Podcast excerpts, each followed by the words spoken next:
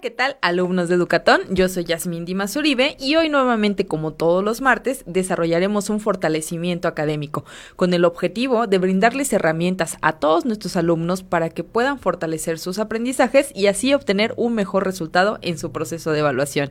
Recuerden que como parte de nuestro fortalecimiento es importante tener una libreta especial para ir haciendo apuntes, esquemas y notas de los temas que vamos revisando.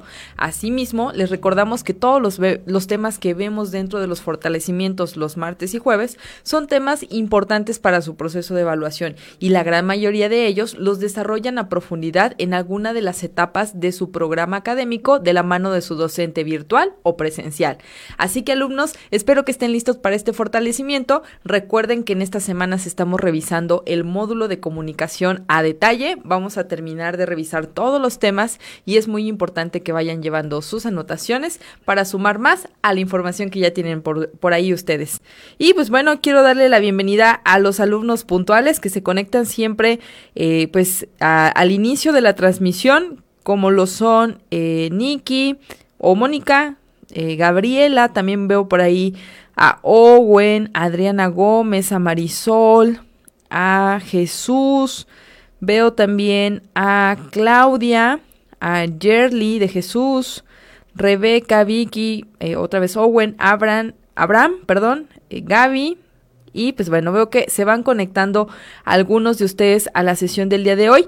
Quiero recordarles, alumnos, que si ustedes se han perdido alguno de nuestros fortalecimientos, los pueden encontrar dentro de nuestras plataformas, como lo son YouTube, Spotify y claro, Facebook en sí. También pueden ir a nuestro Instagram a revisar información y bueno, sobre todo fotografías sobre las diferentes graduaciones, así como activaciones que llegamos a hacer en muchos de los grupos. Recuerden, alumnos, que es importante que ustedes aprovechen las herramientas que el programa dispone para ustedes e incluso que compartan este segmento con conocidos que tengan, no necesariamente que quieran terminar el bachillerato, a lo mejor alguien que quiera aprender más, muchos de ustedes lo pueden compartir o lo han compartido más bien con sus hijos que también están estudiando algún nivel, nivel educativo o para los curiosos y curiosas que quieren aprender más todos los días para tener conocimientos y así desarrollarse de una forma diferente a nivel social, laboral y familiar Así que, pues bueno, vamos a ver, eh, veo que ya se están incorporando el resto de los alumnos. Como les decía al inicio, hoy vamos a revisar nuevamente el tema de comunicación. Como recordarán, en semanas previas o en videos previos estuvimos revisando el proceso de la comunicación como tal, cuáles son los elementos que en él se integran. También revisamos que la comunicación puede tener diferentes intenciones que se traducen a funciones comunicativas. Y por otro lado, a una semana anterior, estuvimos revisando que cuando se trata de redactar un texto, podemos encontrar diferentes prototipos textuales, textuales en los cuales podemos eh, expresar y comunicar información dependiendo de la intención que tengamos o que busquemos generar con ese mensaje. Entonces, estos elementos van a integrarse y van a permitir generar diferentes tipos de textos. El día de hoy vamos a empezar o comenzar a revisar el el primer gran grupo de textos que podemos eh, nosotros redactar. Y pues bueno vamos a encontrar que son eh, quizá los textos los textos perdón eh, con los que más tenemos contacto sobre todo en la vida cotidiana porque justamente son los textos que se conocen como personales. Qué quiere decir que son todos aquellos documentos que escribimos en donde vamos a narrar o describir cuestiones cotidianas y que son de trascendencia para quien las está escribiendo. Como su nombre lo dice, tienen que ver con una persona en sí, que es generalmente quien lo escribe. Para que entre dentro de la clasificación de personal, pues obviamente tiene que ser lo que tú escribes, no puede ser lo que alguien más escriba eh, para denominar que estás desarrollando un texto personal. Sí puedes leer eh, un texto personal de alguien más, eh, bueno, que ya lo hayan escrito, eso es posible. Y pues bueno, vamos a encontrar que dentro de estos documentos, la información que encontraremos será pues información que tiene relevancia para quien la está escribiendo, que platica de sucesos que pueden ser en el aquí y ahora, o también puede platicar de sucesos pasados, o incluso hablarnos de cosas que nos encontremos a futuro. Es muy importante que cuando hagamos el análisis de los tipos de texto personal podamos identificar, uno, el concepto, que es el que mostramos en esta parte de aquí, si, si se dan cuenta, se los voy a leer, se los acabo de explicar, pero se los leo, dice, narran y describen lo cotidiano o lo trascendente de cada quien hablan de los sucesos del aquí y del ahora, así como del pasado o de proyecciones del futuro. Entonces, cuando hagamos nuestro apunte sobre textos personales, tenemos que ubicar a qué se refieren o cuáles son los que entran aquí. También es importante eh, que retomemos el tema de las funciones eh, o las intenciones de la comunicación y los prototipos textuales, que es algo que ya vimos en sesiones pasadas. Recuerden que las pueden encontrar a través de Facebook, YouTube y Spotify. Entonces, las funciones que generalmente se utilizan eh, dentro de los textos personales van a ser la función emotiva y la apelativa.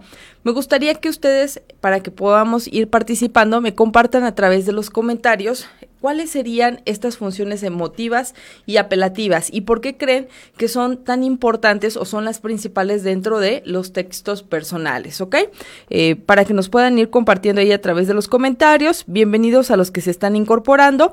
Les recuerdo que el tema que estamos revisando el día de hoy son los textos personales dentro de la clasificación de los diferentes eh, tipos de textos que se pueden generar a partir de las funciones del lenguaje y de los prototipos textuales.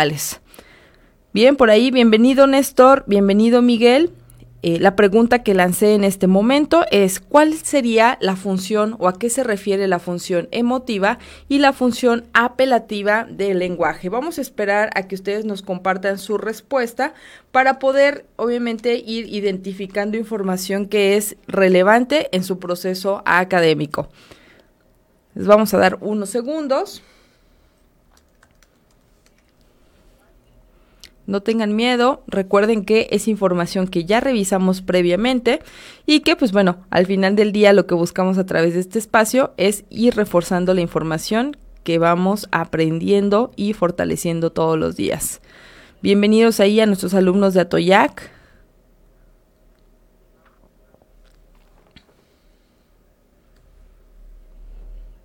Ok, miren, ya contestó por aquí Jennifer. Jennifer nos dice que la emotiva es aquella que expresa lo que queremos transmitir. Ok, eh, hay que ser un poquito más, más este, específico, Jennifer, porque pues lo que queremos transmitir lo podemos transmitir en diferentes tipos de, de, intenciones, ¿no? Entonces, la emotiva, ¿qué es lo que busca transmitir? ¿Qué tipo de cosas transmite? Esa sería la pregunta para completar tu respuesta. Ok, Dice por aquí Beatriz Vega, las emotivas son las actitudes personales o metas que seguiremos a mejorar. Ok, ella nos está diciendo, hablando un poquito más de las motivaciones, ok. ¿Cómo vamos eh, a identificarlo? Miren, por aquí dice Owen, miren, ya Owen se acerca un poco más a la respuesta. Los sentimientos a expresar, ok. Ok, miren, Janet ya ahí hizo una, una aportación también que nos dice la emotiva barre en relación a los sentimientos como alegría y enojo. Muy bien. En alegrías y tristezas, dice Beatriz. Eh, Natalia nos dice emotiva, expresa sus emociones. Apelativa es dos personas receptor. Convencer, ejemplo, publicidad. Ok, Natalia, muy bien, ya nos compartió lo que es la apelativa. Y Mayri nos dice que la emotiva nos permite expresar nuestros sentimientos. Bien, eh, en efecto, vamos a encontrar que la función emotiva hace referencia a cuando un texto lo que busca es expresar o su intención es expresar sentimientos, emociones.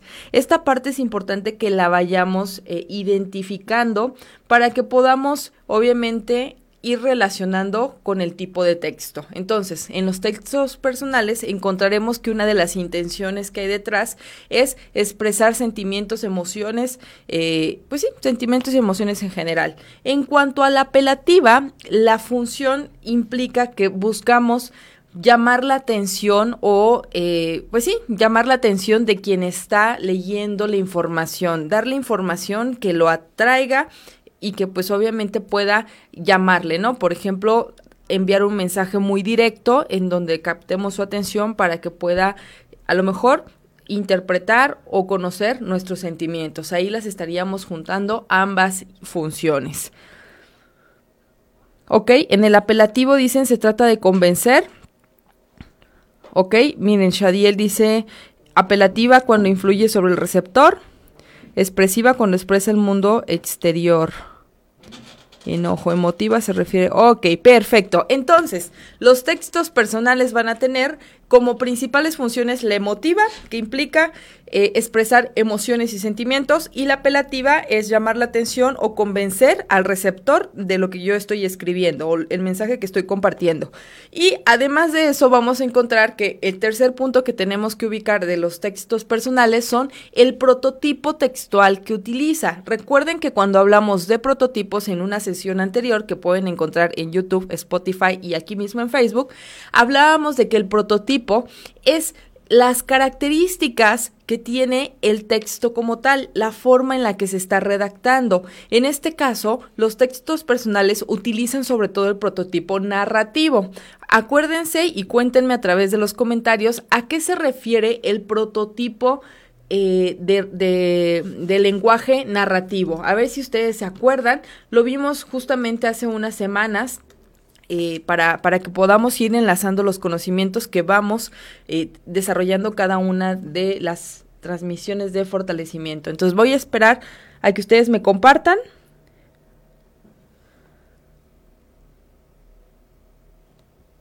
Vamos a dar unos segundos.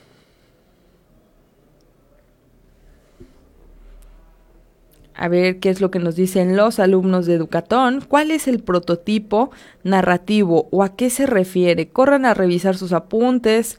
También se vale a ver qué es lo que recordamos.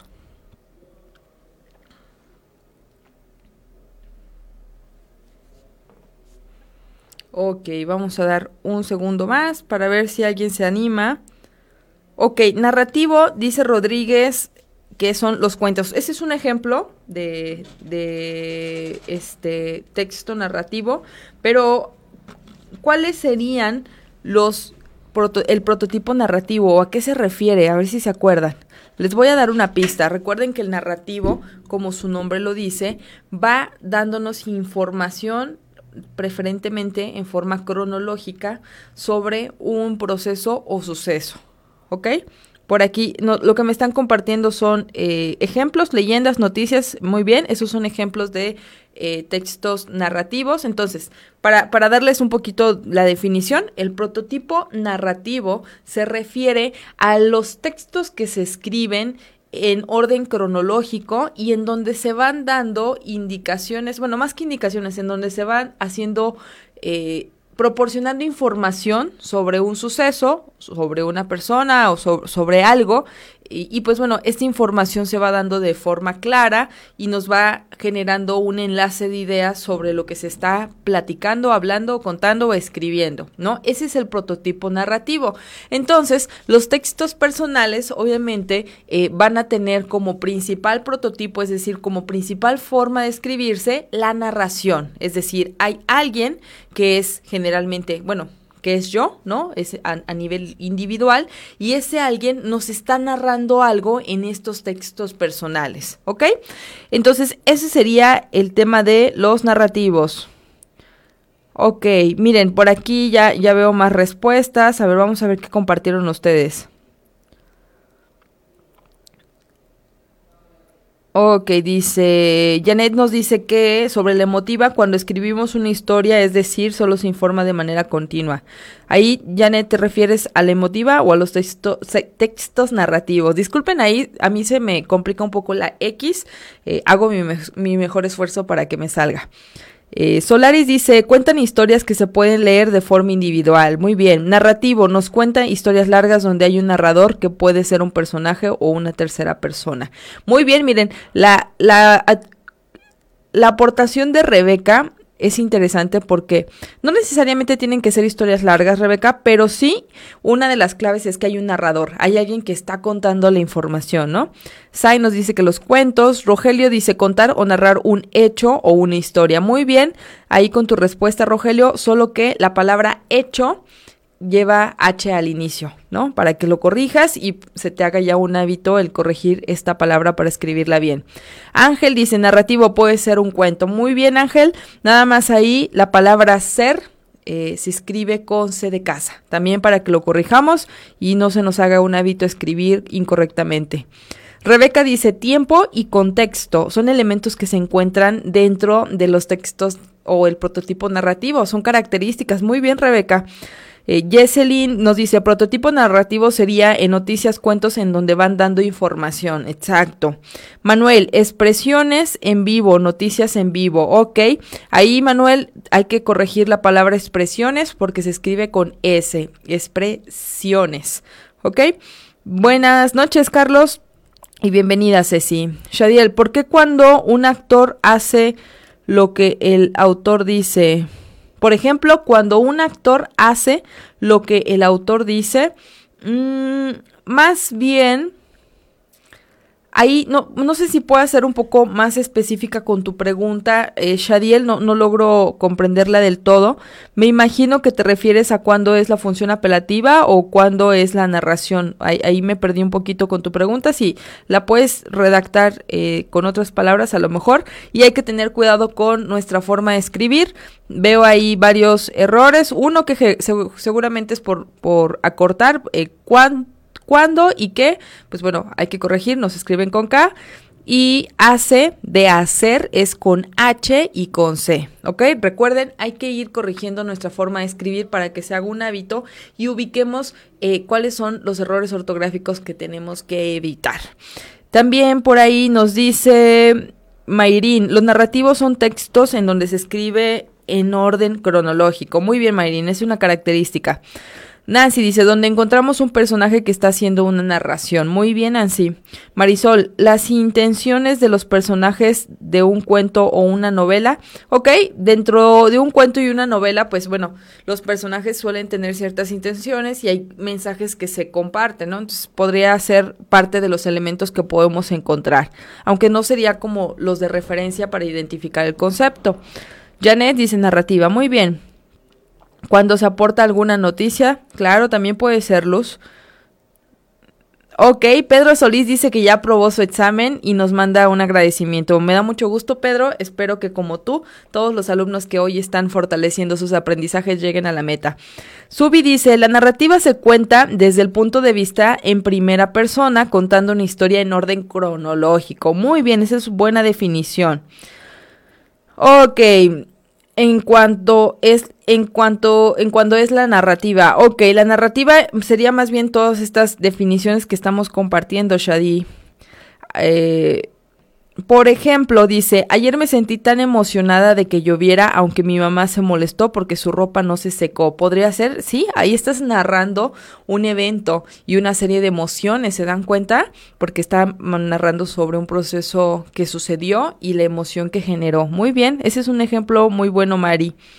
Y pues bueno, eh, texto narrativo. Ok, Shadiel, disculpa, eh, no se ve lo que podemos hacer ahí, Sai, es tratar de acercarnos más al modem para que llegue con mejor resolución y si no, recuerda que lo puedes revisar posteriormente a través de Facebook, eh, YouTube y Spotify la retransmisión. Un ejemplo, cuando un narrador platica un suceso cronológico en una obra de teatro. Sí, eh, perfecto. Ok, bueno, entonces, esos son los, los los tres puntos iniciales que debemos conocer acerca de los textos personales. ¿Cuáles son estos tres puntos? El primero es la definición, o sea, cuáles son, o sea, qué se refieren. El segundo, cuáles son las funciones del lenguaje que principalmente encontramos dentro de estos textos. Y el tercero, qué prototipo textual es el que suele utilizarse en su redacción. Esos son tres puntos centrales que tenemos que conocer para saber de qué nos hablan los textos personales, ¿ok? Bien, vamos con los siguientes elementos. También es importante que conozcamos las características que estos textos tienen, saber cómo los podemos identificar de manera tanto externa como interna. Las externas vamos a encontrar que van a ser eh, fáciles de ubicar y que generalmente se ubican a través de la visión. Es decir, que cuando nosotros vemos el documento podemos identificar de manera eh, un poco rápida cuáles son sus características y en función de cómo se ven podemos definir obviamente qué tipo de texto es, si entra dentro de los personales. Y las internas regularmente implican o requieren que nosotros hagamos lectura del documento para poder identificar a partir de sus características internas a qué tipo de texto es, ¿ok? Entonces, pues bueno, esa parte es importante. Bienvenida Itzel Moya, invita a tus familiares y amigos a que se vengan a estudiar contigo. Ok, vamos a revisar las externas en primer lugar. Bien, dice aquí, se identifican, como les decía, al visualizar su estructura. ¿Y qué tipo de características podemos eh, ubicar? Lo primero es su extensión. Si nosotros identificamos la extensión del texto, podemos ir delimitando qué tipo de texto es. Ahorita que veamos cuáles son los tipos, van a ver que hay diferentes extensiones, que no es lo mismo un tipo de texto familiar que un tipo de texto personal o uno escolar. Hay diferencias. También otro elemento que nos va a permitir identificar de forma general qué tipo de texto puede ser es el tipo y tamaño de letra. Vamos a ver que dependiendo del el documento que estemos leyendo, la letra puede ser diferente, el tamaño también, incluso los colores que se utilizan, ¿no? Porque hablaremos de, hay cierto tipo de textos en donde se utilizan colores, en donde la letra puede ser un poco más informal, hay otro que tienen que ser letra de molde o una tipografía más, eh, más divertida, no sé, o sea, va cambiando dependiendo del documento. También es importante que identificamos la forma en la que se presenta la información, si es en verso o en prosa. Recordemos que el verso es ese que se estructura eh, en, digamos, en estrofas, ¿no? Que viene por estrofas y que suele llevar eh, ritmas, eh, diferentes códigos de, de rimas para darle una estructura y una entonación diferente al texto. Y la prosa es ese documento que se escribe de manera continua, es decir, que hace una redacción corrida, que no tiene necesariamente rimas en el proceso que es generalmente el tipo de escritura que utilizamos en la vida cotidiana. También podemos encontrar que un elemento importante identificar son las ilustraciones o esquemas que lo acompañan. No va a ser lo mismo el tipo de esquemas que vamos a encontrar en una carta, por ejemplo, al tipo de esquemas y dibujos que vamos a encontrar en un trabajo escolar. Son diferentes. Entonces, desde ahí podemos ir delimitando a con qué nos estamos encontrando. También, eh, importante, como decíamos, este tipo de textos se redactan de manera cronológica. Y por último, se escriben en primera persona, que era lo que les decía hace rato. Se escribe desde yo. Es decir, eh, por ejemplo, eh, puede ser el día de ayer estuve preparando la sesión para que se realizara eh, la clase de fortalecimiento el día martes, ¿no? Entonces yo ahí estoy hablando yo directamente, ¿ok? Entonces esos son los elementos que podemos encontrar de manera externa, ¿ok? Ok, dicen por aquí que casi no, no lo alcanzan a ver. Se los repito para que lo puedan ir ubicando. Miren, hasta se los voy a poner sombreado. Eh, vamos a ver, ahí puede ser que se vea un poquito mejor. El primero es la extensión, el tipo o tamaño de letra. El tercero es forma en que se presenta, que puede ser en verso o en prosa. También encontramos las ilustraciones o esquemas que lo acompañan el emisor y receptor se identifican claramente. Este punto me lo salté, pero cuando estamos viendo un texto personal, rápidamente podemos identificar quién es el emisor y quién es el receptor, es decir, quién escribe y para quién escribe. También se redactan en orden cronológico, ese sería el siguiente punto, y por último se escriben en primera persona, entre paréntesis yo. ¿Ok? Ya se los leí para que puedan retomarlo posteriormente y puedan tener su apunte completo sin inconvenientes. Ok, entonces estas son las características externas de los textos personales. Ahora vamos a revisar cuáles son las internas, ¿ok? Miren, vamos a ver que dentro de las características internas encontraremos lo siguiente. Estas características hacen referencia a detalles del mensaje que se emite ¿Y qué es lo que vamos a encontrar aquí? El tipo de lenguaje que se emplea vamos a poder ubicar que dentro de los textos personales hay diferentes tipos de lenguaje. Puede ser un lenguaje vulgar, puede ser un lenguaje coloquial, puede ser un lenguaje formal, incluso puede ser culto o literario. Varía dependiendo del tipo de texto que encontremos. También vamos a encontrar que tienen un tono o acento, es decir, cuando tú lo lees te genera eh, la impresión de que te están dando información con cierto tono. Y este tono o acento puede ser familiar, efectivo, elocuente, sarcástico, burlesco, serio y bueno, pues un sinfín de tonos, ¿no? Depende de cómo lo estemos analizando. También puede ser, eh, con, bueno, son como elementos y internos que nos encontraremos, la parte del estilo del emisor, es decir, dependiendo de quién escriba este tipo de textos, encontraremos diferentes estilos, incluso cuando lo leemos nos damos cuenta, ¿no? Aparte del tono, nos damos cuenta del tipo de palabras que utiliza y el sentido que le va dando a la comunicación. Este sentido o estilo puede ser claro, puede ser sencillo, puede ser monótono, que se refiere a que todo el tiempo la información es muy plana y no tiene pues información a lo mejor que te haga cambiar de idea, o sea, todo es como muy plano. También puede ser divertido, ¿no? Puede estar contando la historia de una forma muy divertida, ¿no? O sea, y pues te genera una sensación o una emoción diferente. Puede ser ameno, no necesariamente tienen que ser divertido para ser ameno. Ameno implica que es un texto que al leerlo, eh, pues te mantiene como entretenido o enfocado en, el, en la lectura. Puede ser irónico y pues bueno, puede ser también de muchas formas dependiendo de, obviamente, la el sentido con el que se utiliza. Ok, por aquí dicen, sí, el cuadro blanco trae ahí un texto que son estos puntos que les estoy compartiendo yo. Les repito qué es lo que tiene en el cuadro blanco. La estructura interna hace referencia a las características del mensaje que emite y pueden ser tipo de lenguaje que emplea, el tono o acento, el estilo del emisor y también la cohesión, coherencia y adecuación.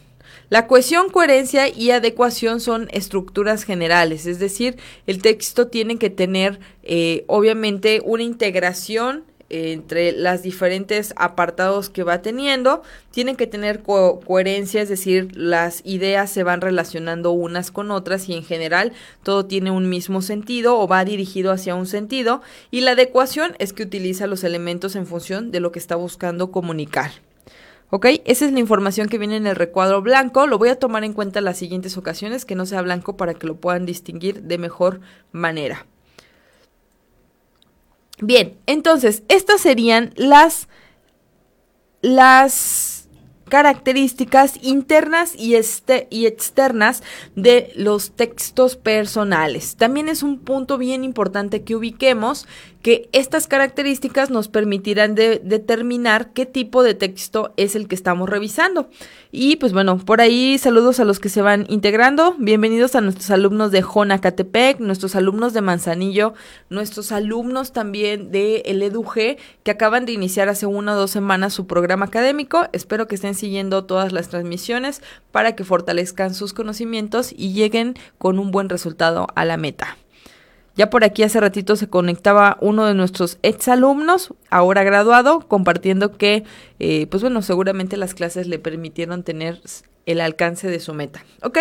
Entonces, ya revisamos en primer lugar tres puntos centrales que debemos de conocer sobre los textos personales, que son su concepto, sus funciones y el prototipo que utilizan.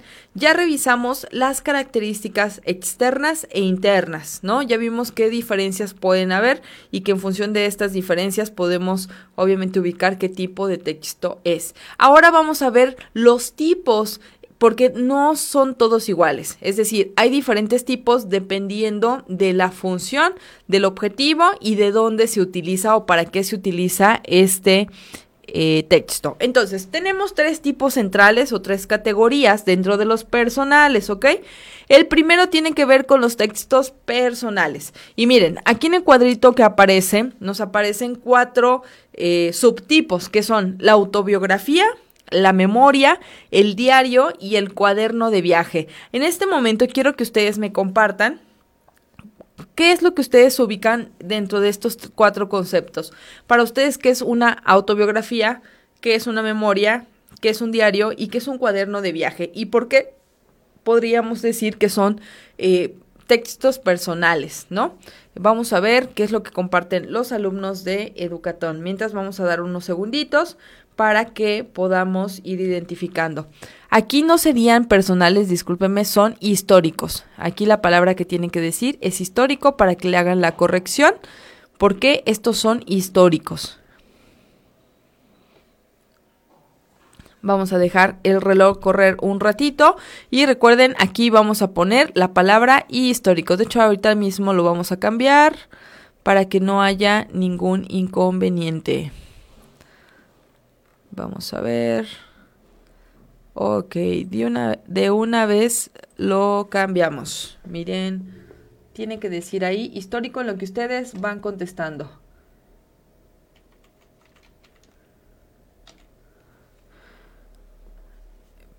Perfecto.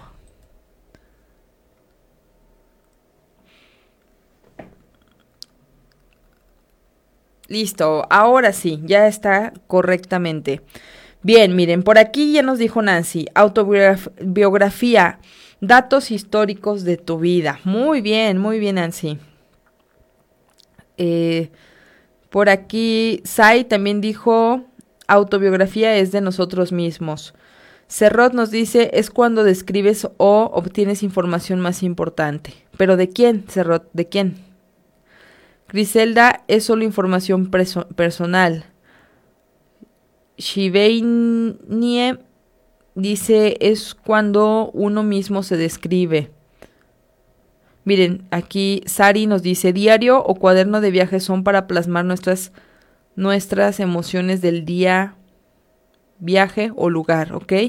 Biográfico habla de ti mismo, dice Néstor. Jennifer habla acerca de una persona y se habla acerca de todo sobre su vida. Es la autobiografía.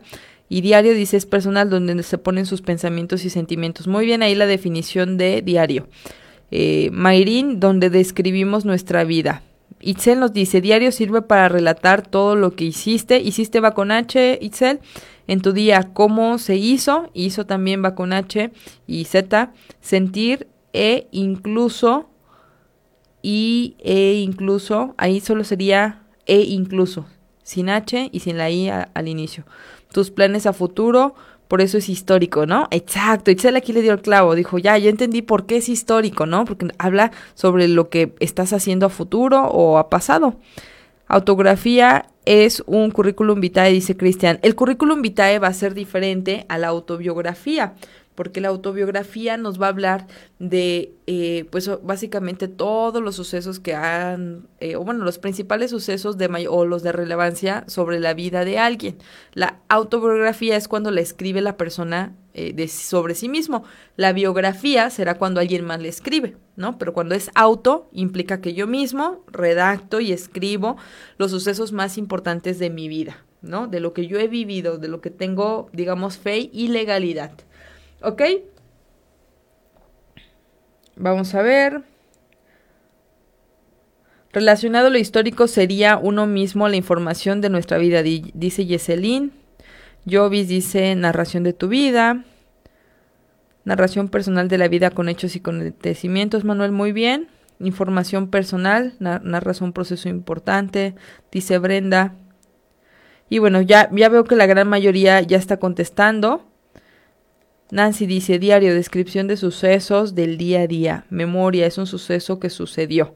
Ahí es redundante, Joel, es un suceso, nada más. No es necesario ponerlo dos veces.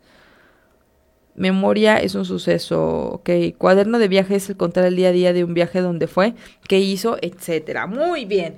Pues creo que tienen la idea eh, clara sobre cada uno de estos. Nada más vamos a dar definiciones y ahorita explicamos cuál es la diferencia entre autobiografía y currículum vitae, ¿vale? Por ahí alguien que, que lo estaba preguntando y que también por aquí lo estaban aportando. Ok, primer lugar tenemos la autobiografía. La autobiografía, como bien comentan ustedes, va a ser ese proceso eh, de escritura en donde se redacta información sobre uno mismo, en donde hablamos obviamente de lo que hemos vivido, en donde redactamos sucesos y la intención es que se conozcan los aspectos más relevantes de mi persona. Eso es lo que buscamos con la autobiografía. Se detalla todo generalmente en orden cronológico, se sigue una estructura ordenada y coherente, se narran recuerdos, experiencias, momentos, sentimientos, en fin, vas detallando toda la información. ¿Qué es lo que tenemos que agregar o qué es lo que tenemos que poner cuando hacemos una autobiografía? Lo primero, el nombre de la persona que lo escribe y pues de quién se está hablando, ¿no? O sea, sí es, siempre es importante eh, dejar claro quién es el autor de lo que se está escribiendo. En segundo, podemos ir estableciendo el origen de los diferentes antecedentes, es decir, dónde nací, en qué año, cómo fue incluso mi nacimiento, en qué ciudad, vamos dando detalles sobre nuestro, eh, pues nuestros antecedentes, ¿no? Eh, y pues bueno, hablando sobre diferentes etapas, se tienen que poner o generalmente se comparte el nombre de los papás, ¿no? O de los familiares más cercanos con los que convivió, son importantes, son datos autobiográficos. Y también eh, la ciudad, la fecha de nacimiento, decía, y por último, pues aspectos que se deseen contar. Obviamente no vamos a poder contar absolutamente todo lo que hemos vivido en la autobiografía. Generalmente seleccionamos los hechos más relevantes o los de mayor impacto impacto o lo que queremos que la gente sepa sobre nosotros. ¿Por qué no redactamos absolutamente todo? Uno, porque no recordamos todo lo que hemos vivido, ¿no? Hay muchas cosas que vivimos en el día a día y que se van perdiendo en el proceso de desecho de memoria. Y dos, porque imagínense tener una autobiografía que tenga todo lo que ha sucedido, pues bueno, nunca acabaríamos de leerla y nunca la terminaríamos. Entonces, esa es la razón por la cual se seleccionan los sucesos más relevantes que queramos contar. Exacto, miren, por aquí nos dice Néstor, el CV es informativo y de carácter laboral, ok. Gracias. ¿Quiénes fueron mis padres? Dice Luz. Diario no sería lo mismo que cuaderno de viaje. Ahorita vamos a ver si son diferentes. O son iguales. Ok. Los más importantes, dice Manuel, exacto, los más, los eventos más importantes son los que vamos a encontrar dentro de la autobiografía. Y pues bueno, es importante que ustedes ubiquen que la diferencia entre autobiografía y currículum obviamente es el objetivo. El currículum vitae, el objetivo es de eh, expresar o comunicar la experiencia, sobre todo profesional y, de formación académica que tenemos o laboral. Entonces, el objetivo y la intención es diferente. Este entra dentro de un tipo de documento que es personal y que está mm, ahí en la línea con el tipo de documento laboral, porque es personal, o sea, está hecho por mí y redacta las cosas que yo he hecho, cuál es mi formación, en dónde estudié, hasta qué grado estudié, qué cursos he tomado, qué capacitaciones, qué diplomados, en dónde he trabajado, cómo me he ido en mis trabajos, o sea, es información que tiene que ver conmigo.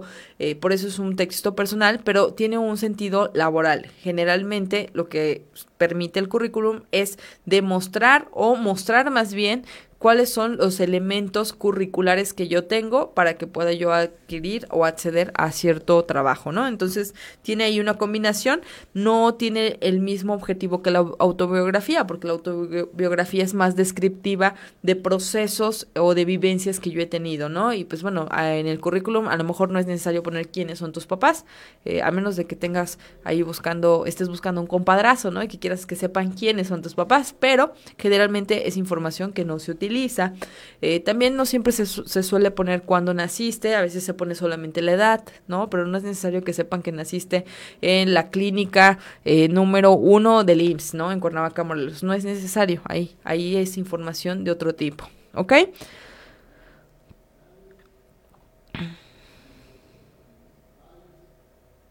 Ok, dice Cristian, digamos que digamos algo que ya no se usa, que es la carta que se mandaba a algún conocido, lo narras lo que viviste, la carta va a ser otro tipo de documento, ¿no? O sea, no entra aquí la autobiografía, es la información que redactamos sobre nuestra vida, ¿no? Ok, perfecto. Ahorita vemos lo que es la carta, Cristian, no te preocupes.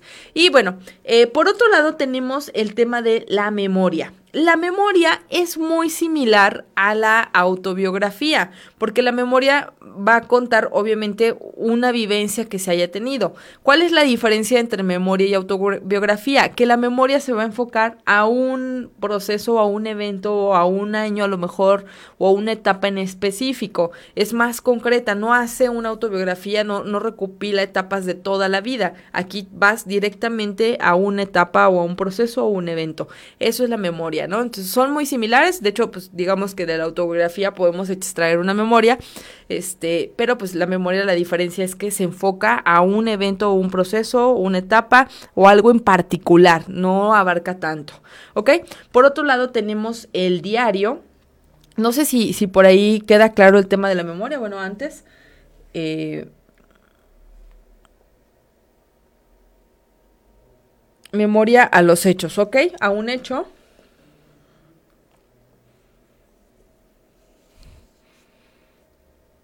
Fíjense, por ejemplo, en la memoria, fíjense, ajá, mira, dice Nancy, memoria, Owen dice memoria los hechos y Nancy dice la memoria, recordatorio de eventos vividos.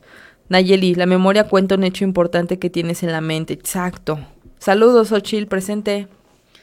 Ok, entonces sí quedó más o menos claro el tema de memoria. La diferencia es que se enfoca un suceso o un evento en específico y pues eh, la memoria imprime mucho las emociones y la percepción que tú tienes de lo que pasó, ¿no? Lo que te pasó.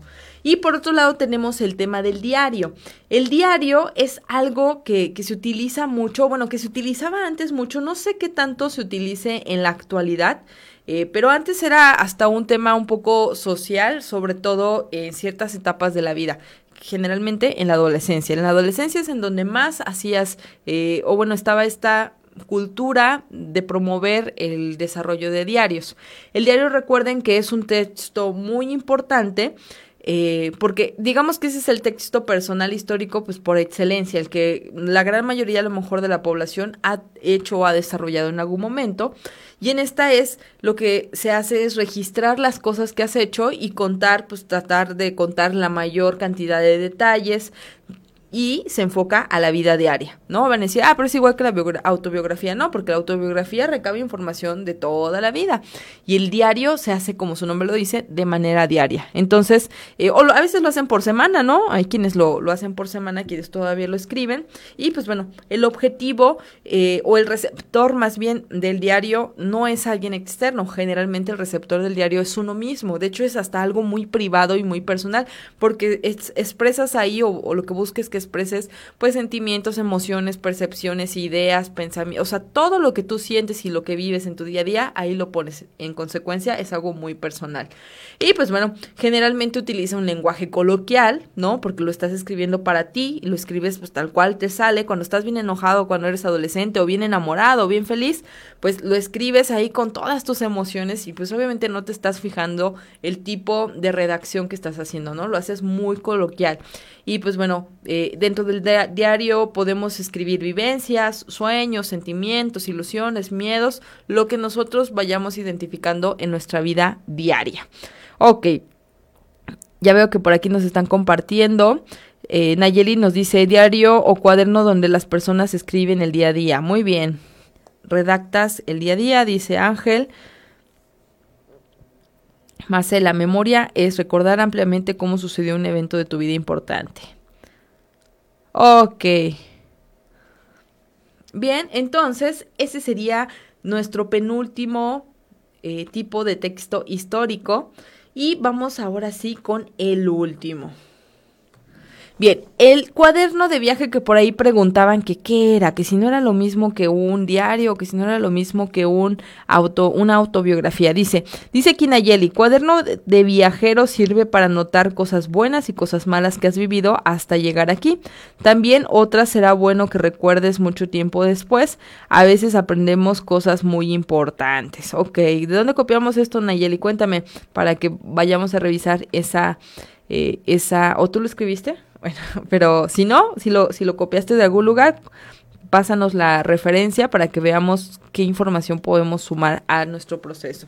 Y bueno, en efecto, el diario, el cuaderno de viaje lo que hace, eh, pues es registrar las experiencias, pues de alguien que viaja, obviamente, ¿no? O sea, para poder tener un cuaderno de, de viajero o de viaje, pues tienes que viajar. ¿Y qué es lo que se pone ahí? Se pone los lugares que se han visitado, las personas que se conocen en ese proceso de viaje, los alimentos que se han probado, el clima, los lugares, los sucesos, los tips. Por ejemplo, no sé si ustedes eh, siguen algún youtuber, que, que ahora son como muy comunes, de que redacte información sobre viajes, ¿no? Si se dan cuenta, ahí ellos están utilizando el tipo de texto, por así, porque hacen generalmente un guion o a veces solo van, van narrando, eh, también lo pueden hacer sin guion, y en estos eh, videos que hacen sobre lo que, los cinco cosas que tienes que saber de Jordania, ¿no? O cómo eh, subir a tu avión, a tu primer vuelo, ¿no? O mil, mil, mil cosas que, que, nos comparten ellos a través de sus videos. Ahí utilizan mucho, pues, este tema como del cuaderno de viaje, pero pues transformado a la era digital, porque lo hacen a través de una cámara y nos van contando ahí la información. ¿Qué es lo que hacen? Nos dan información sobre el lugar, nos dan tips, nos cuentan cuáles son las experiencias que han tenido buenas y malas, qué cosas se dieron cuenta que a lo mejor no eran necesarias hacer o qué cosas no eran necesarias comprar, que, en qué lugares recomiendan ir eh, a, hospedarse, qué tipo de comida, con qué tienen que tener cuidado, cómo pasar la aduana. bueno, nos dan información sobre los viajes que te permiten tener un panorama sobre el lugar, ¿no? Las recomendaciones, las alertas y pues obviamente todo lo que se puede vivir en ese espacio y cómo lo viví directamente. Entonces, esos son eh, el cuaderno de viajes. Esto se utilizaba, por ejemplo, el cuaderno de viajes se utilizaba mucho en la época antigua cuando hacían las navegaciones eh, por el mar. ¿Por qué? Porque pues bueno, anteriormente pues no había sistemas satelitales de GPS con la ubicación, no estaban desarrollados todos los mapas del mundo como actualmente. Y entonces hacían una bitácora ¿no? Por así decir, en donde iban describiendo qué era lo que iba pasando, qué era lo que se iban encontrando. Y pues bueno, navegamos durante 10 horas y encontramos una gran este, roca o encontramos una isla del lado derecho o, bueno, en contra del sol. Y entonces avanzamos y a los 5 días se nos acabó la comida y entonces hay que meter naranjas porque si no nos va a dar eh, una enfermedad por falta de eh, vitamina C. Y pues bueno, estos procesos de, de cuaderno de viajes iniciaron así y de esta manera pues obviamente fueron uno de los documentos más importantes para el desarrollo pues a lo mejor de la geología no de, de la humanidad y también para conocer cómo es el mundo en general. Ok vamos a ver qué es lo que dicen aquí.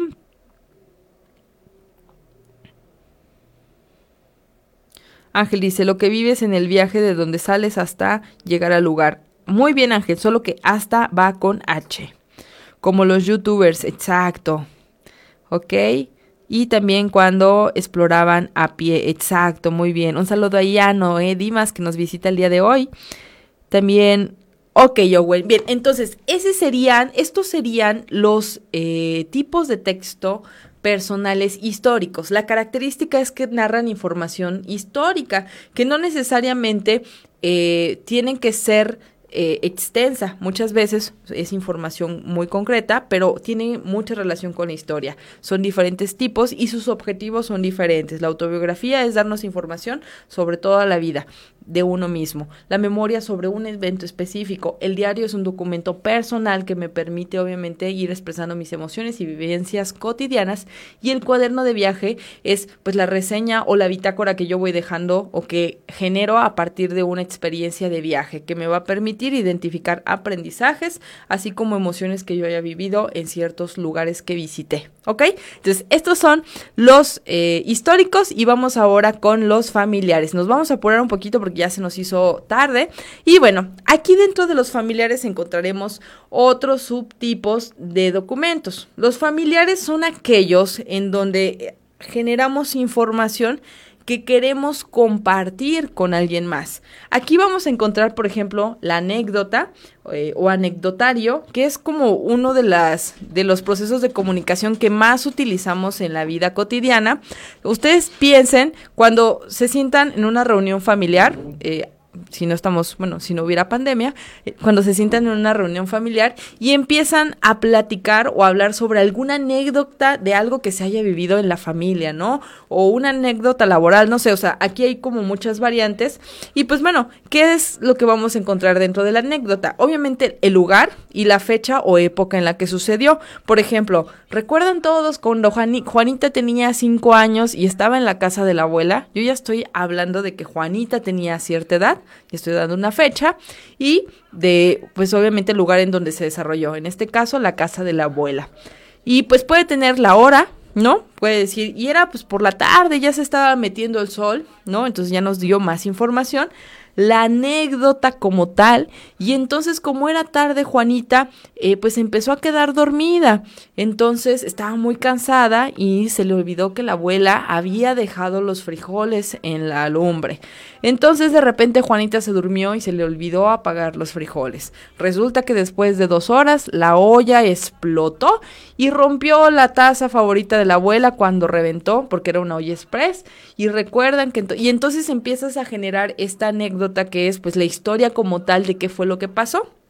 Y a veces o muchas ocasiones la anécdota nos comparte las implicaciones que tuvo, ¿no? Y desde ese día, cuando llegaba la abuela, Juanita ya no podía dormir y pues bueno, ¿no? O sea, depende obviamente de la historia que estemos contando, pero la anécdota justamente se trata de eso y es algo que utilizamos en la vida cotidiana y que históricamente nos ha acompañado porque nos hace revivir ciertos eh, pues eventos que hemos tenido o que han tenido alguien que conozcamos.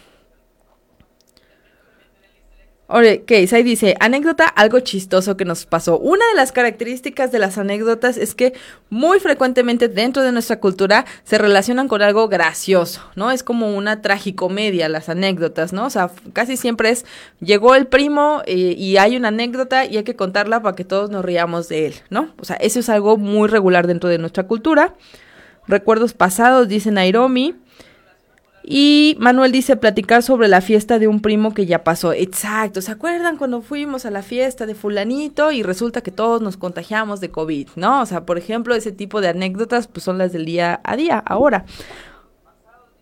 ¿O se acuerdan de ese día en donde a la maestra se le olvidó apagar el audio y salió cuando estaba regañando a su gato que se bajara de la mesa, ¿no? ese es otro tipo de anécdota que podemos encontrar en la actualidad. Y bueno, vamos con la carta. Hace ratito nos preguntaban que qué onda con la carta, dónde entraba, por qué no la habíamos mencionado. Pues la carta, pues ha sido previamente el medio de comunicación eh, a distancia por excelencia, ¿no? O sea, era el principal medio de comunicación que teníamos antes de la era digital, antes de que hubiera el correo electrónico, antes de que hubiera eh, celulares para llamadas o teléfono para llamada, antes, o bueno, había teléfono para llamada, pero era muy costoso ni se diga del WhatsApp, ¿no? Eh, pues antes no existía. Entonces la carta era obviamente un documento en donde informábamos algún tema o alguna situación a alguien. Esta puede ser de dos tipos, puede ser formal o informal. La formal es aquella carta que se envía, eh, pues obviamente a alguien con una intención formal. Puede ser pues a una empresa, a un trabajador, a un jefe, o sea, puede ser de diferentes características objetivos. ¿Qué es lo que tiene que tener la carta formal? Pues un lugar y fecha, el destinatario, es decir, a quién va dirigida, el asunto, por qué, eh, bueno, cuál es el motivo de que mande, por ejemplo, solicito eh, una fecha de evaluación. Ese es un asunto de la carta. Este, tiene que tener un saludo, ¿no? Hay que saludar siempre cuando escribimos cartas. También tiene que tener una introducción, empezar a hablar de qué es lo que se está eh, planteando, el mensaje, una despedida y su firma para saber quién la escribió. Esa sería la formal y la informal, eh, pues generalmente lo que lleva es lugar y fecha, saludo, el cuerpo y la despedida. ¿Cuál es la diferencia? Generalmente las informales son las que se envían a seres queridos, familiares, amigos, ¿no?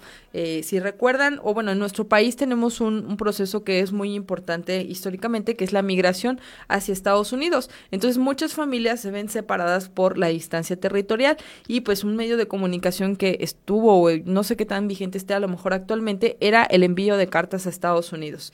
Y ahí, pues bueno, la señora le contaba todo lo que estaba pasando y allá el marido le contaba todo lo que estaba pasando, cómo le estaba yendo en el trabajo y demás. Y era el medio de comunicación principal, eh, pues para las sociedades eh, en algún momento, ¿no? Entonces las cartas son muy importantes. Dice Luz, todo era más bonito, decir todo en carta y se contaban los días que llegaban a su destino. Claro, aparte era un tema mítico, eh, el envío de cartas, o sea, enviabas tu carta y pues tenías la incertidumbre porque no era como el WhatsApp que ahora lo envías y esperas a que aparezcan las dos palomitas y sabes que ya llegó y esperas a que se pongan azules y ya sabes que ya la leyó. O sea, eso no existía. Antes cuando tú mandabas una carta tenías que esperar pues a que en algún momento pasara que le llegara la persona, eh, generalmente daban un estimado de días, pero era muy incierto, y ya que le llegaba, pues ver si te contestaba algo la persona a la que le enviaste, ¿no? Y entonces esperar eh, con la incertidumbre, ni siquiera llegaba al punto donde hasta se te olvidaba que estabas esperando una respuesta de una carta, y un buen día aparecía el cartero en tu casa, tocaba y ya te tenía una respuesta. Si te habían contestado, si no te contestaron, pues te quedaste con el corazón roto de por vida, seguramente, porque nunca te contestaron. O incluso se pudo perder, a lo mejor si te contestaron y se perdió. O pusiste mal la dirección y nunca le llegó. O puso mal la dirección y nunca te llegó. Entonces, pues era todo un tema el asunto de las cartas. Ok, y pues bueno, los mensajes electrónicos, eh, yo ahí lo, lo, combiné ahora con mensajes electrónicos y mensajería por redes. Eh, obviamente son mensajes que tienen una intención, porque son eh, dentro de los personales y familiares, pues porque generalmente se utiliza entre conocidos amigos, ¿no? También actualmente la mensajería electrónica y por redes se utiliza en temas laborales y en temas escolares, académicos, pero pues en esencia eran para comunicar información eh, pues eh, personal, ¿no? Para mandar un saludo, para mandar un recordatorio, incluso para mandar un reporte y demás cuestiones, pero a nivel personal. Ok, y vamos por último con los eh, escolares. Ya para terminar el día de hoy nuestra sesión, dentro de los escolares vamos a encontrar diferentes cosas. Apuntes, agenda, bitácora y cuaderno de viaje.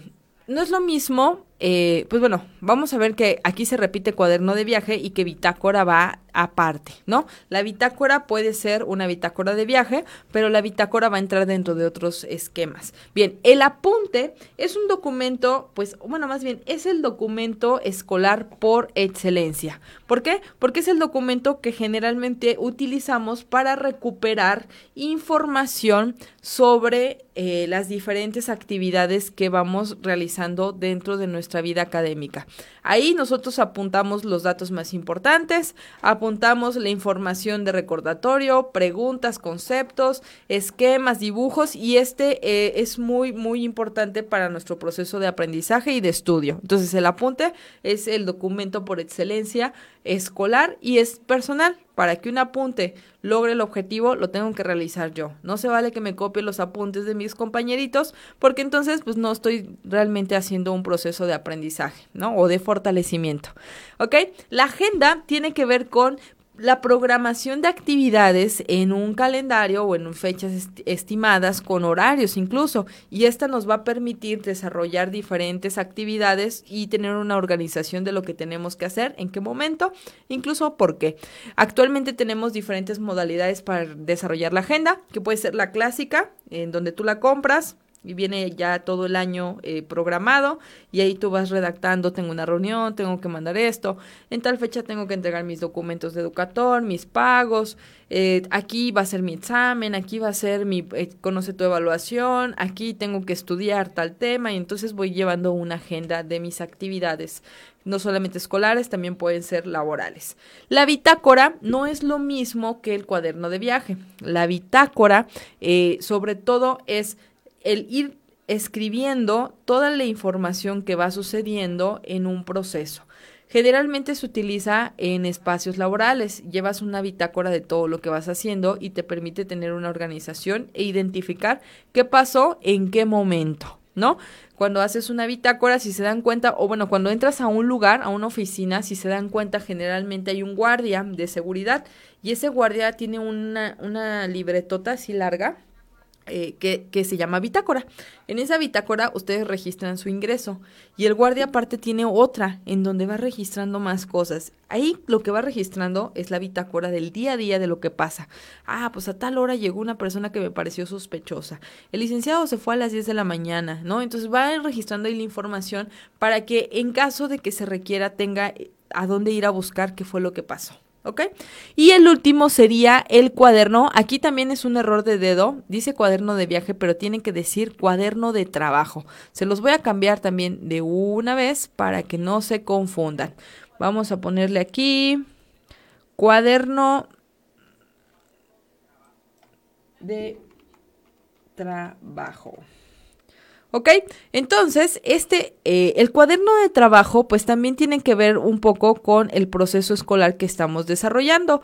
Y este cuaderno de trabajo, lo que va a tener, eh, pues obviamente, es las actividades que tú desarrollas en eh, tu proceso, pues, de trabajo que estés realizando, ¿no? Puede ser académico, puede ser, pues, de profesional, ¿Qué es lo que vamos a encontrar ahí? Pues muchas veces vamos a encontrar los apuntes dentro del cuaderno de trabajo, resúmenes, esquemas, preguntas. Ahí vamos a encontrar más información eh, ya compilada sobre algún tema. Por ejemplo, cuaderno de trabajo es esta libreta o cuaderno que yo les digo que lleven en donde vayan eh, integrando la información de su proceso de fortalecimiento académico. Ok, bien, vamos a ver qué es lo que dice aquí. Michelle, bienvenida Michelle. Ok, dice Manuel, apuntas todo lo que sucede en tu turno laboral. Muy bien, esta sería la bitácora. Ángel, donde llevamos los apuntes. Ahí es el cuaderno de trabajo. Borbón dice, fichas, también podemos integrar fichas en el cuaderno de trabajo. Diario es un cuaderno donde se escribe lo que sucedió en el día. Muy bien. Buenas noches, Juan Manuel. Ok, y pues bueno, estos serían los tipos de textos personales que podemos encontrar. Son tres grandes tipos, históricos, familiares y escolares. En los históricos está la autobiografía, la memoria, el diario y el cuaderno. En los familiares tenemos anécdota, cara, eh, carta, perdón, mensaje electrónico y mensajes por redes actualmente. Y en los escolares, apuntes, agenda, bitácora y cuaderno de trabajo. Todos estos son personales porque generalmente yo mismo los emito y son, eh, pues tienen características tanto internas y externas. Sus funciones son emotiva y apelativa y utilizan generalmente un prototipo narrativo. Y estos alumnos, estos alumnos es el proceso de comunicación específicamente de los textos personales. En siguientes sesiones estaremos revisando otros tipos de texto y cómo los podemos encontrar. Y al final de revisar todos estos tipos, ustedes desarrollarán uno para que podamos ver qué tanto hemos aprendido. Yo soy Yasmín Dimas Uribe, me da mucho gusto estar con ustedes como cada martes para fortalecer los conocimientos y llegar a la meta. Recuerden alumnos que en Educatón hoy se estudia y mañana también. Nos vemos en la siguiente.